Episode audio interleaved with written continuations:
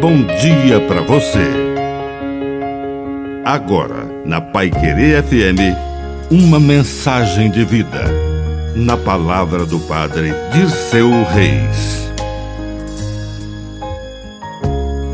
O mais difícil é ser profeta em seu próprio lar, para os familiares e pessoas de sua casa.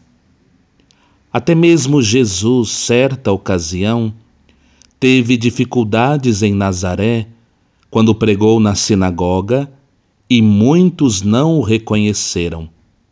Aliás, chegaram até mesmo a expulsá-lo da cidade. Muitas vezes, quando questionamos as pessoas de nossa casa, por que não se reza antes daquela refeição?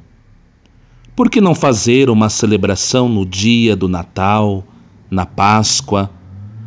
Podemos também receber a rejeição dos profetas que evangelizam dentro do seu próprio lar, dos pais que são catequistas dos seus próprios filhos.